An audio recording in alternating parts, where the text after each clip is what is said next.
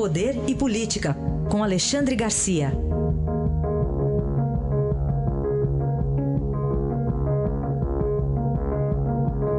Alexandre, bom dia. Bom dia, Raíssa. Bom dia, Carolina. Bom dia. Começamos com um assunto que está movimentando a política hoje, né? O assassinato da vereadora Marielle Franco no Rio de Janeiro. O ministro Jungmann até está indo para o Rio neste momento, Alexandre.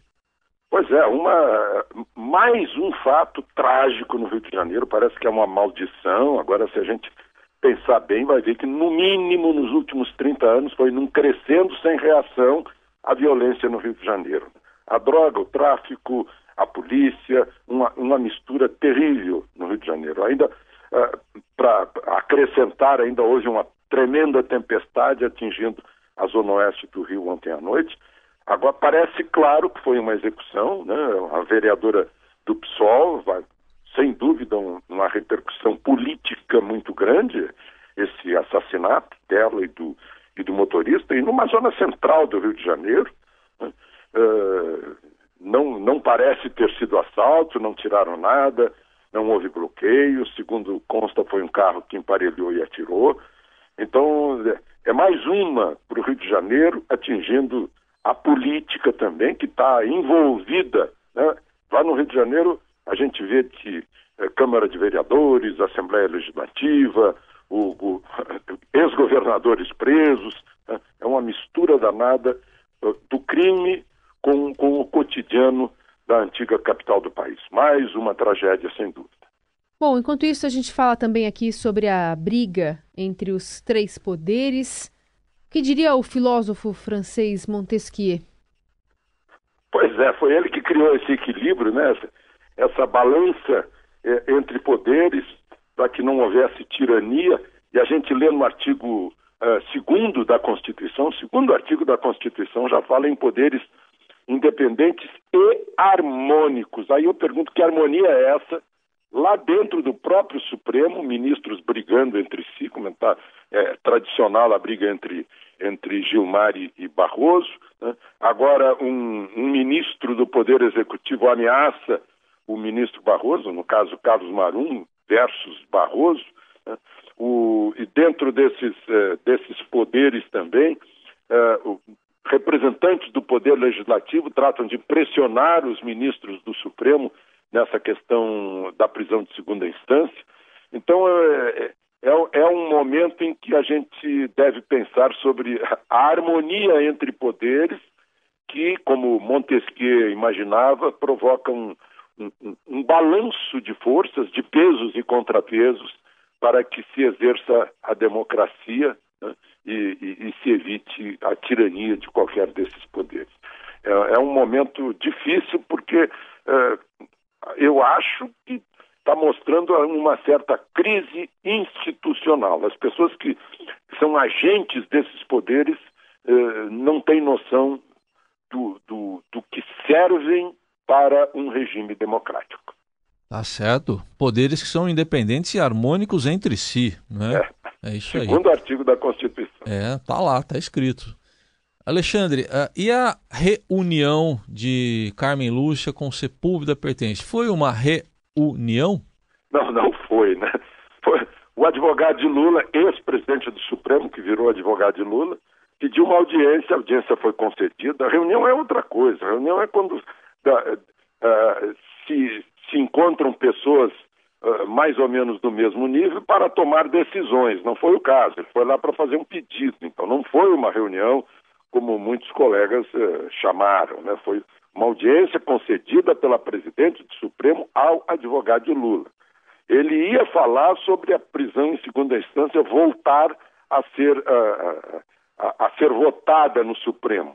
Né? Mas, na véspera, a ministra Carmen Lúcia, aí em São Paulo, já tinha dado o recado. Né? Eu não lido com pressões, eu, eu simplesmente não aceito, né? não, não vou apequenar o Supremo, como ela já disse, uh, voltar, reabrir uma decisão já tomada em, em 2016. Então, o advogado de Lula, Sepúlveda pertence, uh, foi lá para pedir algo mais, né? que fosse para o plenário o, pedido de habeas corpus eh, da defesa, habeas corpus preventivo, para evitar essa prisão que, que foi uh, possibilitada por uma decisão do Supremo, né? prisão depois do julgamento na Câmara Revisora da sentença da primeira instância. Saiu e perguntado, né, saiu aí um, uns 30 minutos depois de ter entrado, quer dizer, a reunião deve ter, a, a, desculpe, a, a audiência deve ter demorado uns 20 minutos, 25 por aí, saiu dizendo, ao ser perguntado, e qual foi a resposta da ministra Carmen Lúcia, não deu nenhuma resposta. Aí então agora então, uh, uh, foi um outro pedido para o ministro relator da Lava Jato, ministro né?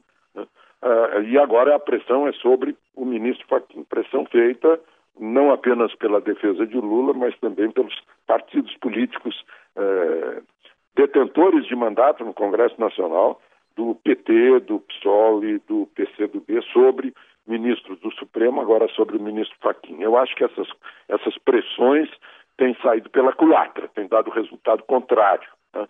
Sentindo-se pressionados, os ministros fazer questão de demonstrar a sua independência, aquela independência que está lá no artigo 2 da Constituição. Muito bem. A gente continua falando aqui com o Alexandre Garcia. Agora, a boa ou a má notícia, né? O projeto sobre abusos do telemarketing.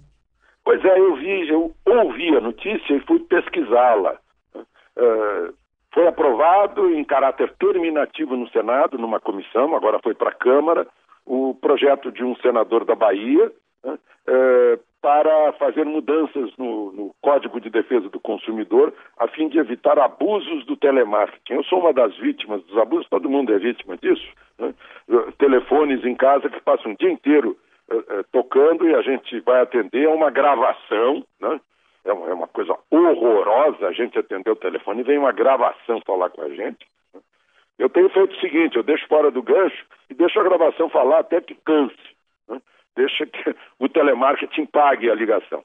Mas aí eu fui ler o, o projeto, o projeto não, não defende a, as vítimas dos abusos do telemarketing, não. O projeto estabelece que pode ligar para a casa da gente, imagina só, das nove da manhã às nove da noite, de segunda a sexta. Quer dizer, a gente, a gente continua vítima né, de interrupções, de, de, de, de uh, refeição em família, de conversa em família, de leitura de um livro, de trabalho doméstico, né? no sábado das 10 às 13, né?